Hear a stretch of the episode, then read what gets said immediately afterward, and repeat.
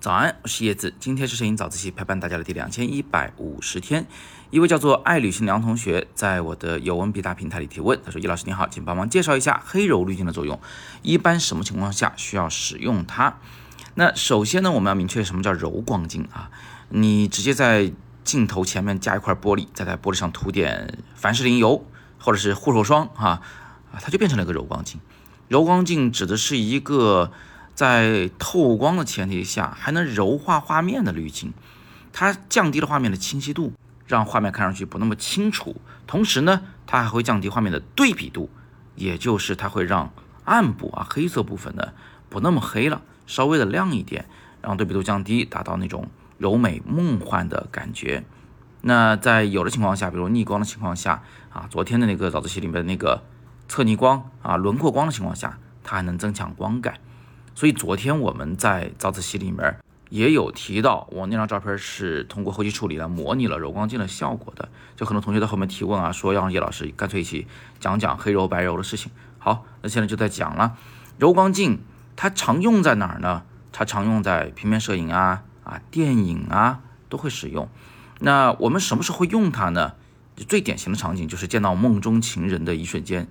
我印象很深啊，在电影《一树梨花压海棠》中，呃，那位男主角第一次见到那个小姑娘的时候的那个场景，小姑娘趴在草地上，是吧？看书，草坪上喷出来的水浇湿了身上的衣服时的那个场景，就是典型的用了柔光镜的场景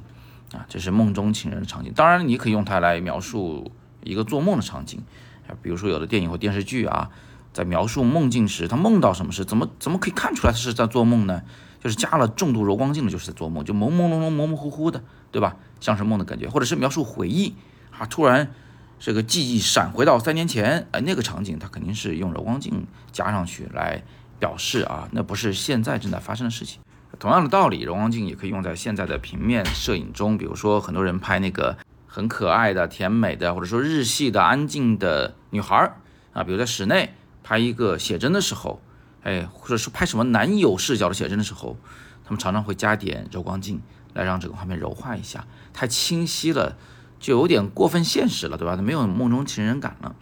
好，那所以它也经常用来拍女性，拍风光可不可以有？可以有啊。拍风光的时候呢，它也是能增加光感的。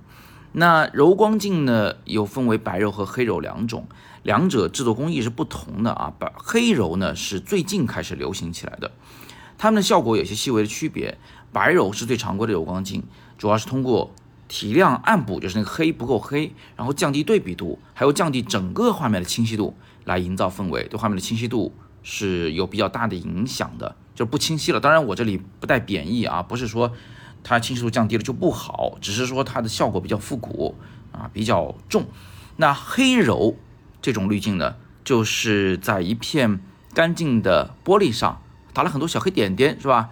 最后这片滤镜呢，它就是拍的时候啊，确实也有柔光效果，但是它不太提亮暗部，就对比度降低的没有那么厉害。它也不是直接降低所有画面的清晰度，就不是一股脑的就连头发丝都看不清了，而是通过让亮处的光线去晕染到暗处来营造氛围。它更像是那种睡眼惺忪中看到的世界。你说你看不清吧，其实又看得清，是吧？那头发丝还在，但是你说看得清吧，它又确实有一种柔和浪漫的效果啊。所以这是黑柔，因为黑柔滤镜呢，它是介于柔和不柔之间的，它是感觉上是两种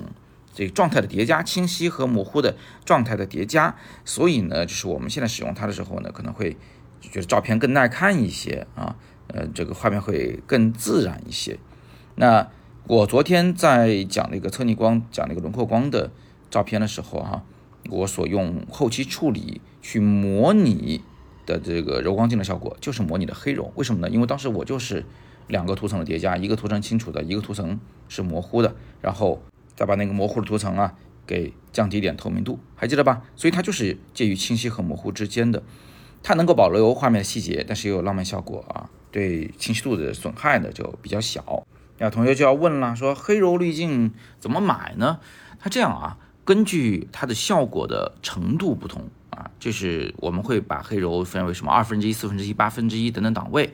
二分之一呢属于效果比较重的应用呢，是我觉得比较局限啊，就是就是很容易腻啊，看久了容易不舒服。那八分之一呢，对初学者来说可能会觉得就没效果呀，特别轻微。所以看不太出来，我建议初学者就从四分之一档黑柔开始用，然后以后啊，你觉得这个想要啊更重的、更轻的，你自己再去买。我自己用的这个黑柔的品牌呢，只有只用过气功匠的啊，我觉得还是不错，很便宜。大家不信的话，可以去京东上查一下气功匠品牌的黑柔滤镜，它属于性价比比较高的那种。当然了，因为我也没有用过其他品牌的这个黑柔滤镜，所以我也不能说它就是最好的，只知道它性价比确实是很高。如果你也用过其他品牌的黑柔滤镜啊，也欢迎在底部留言来跟大家一起分享，介绍一下你的经验，包括你曾经用它拍过什么东西，拍的效果满不满意啊？你觉得怎么拍效果更满意？等等等等，我们一起讨论，一起学习。最后呢，想特别提醒大家，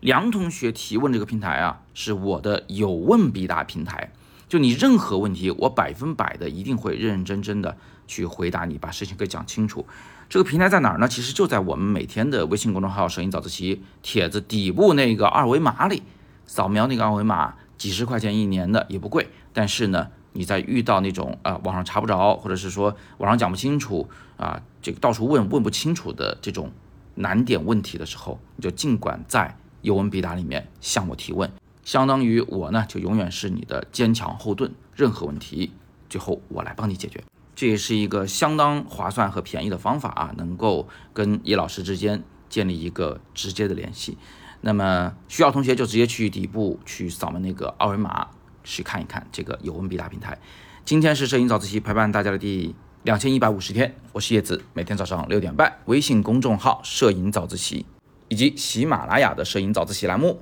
不见不散。Thank you.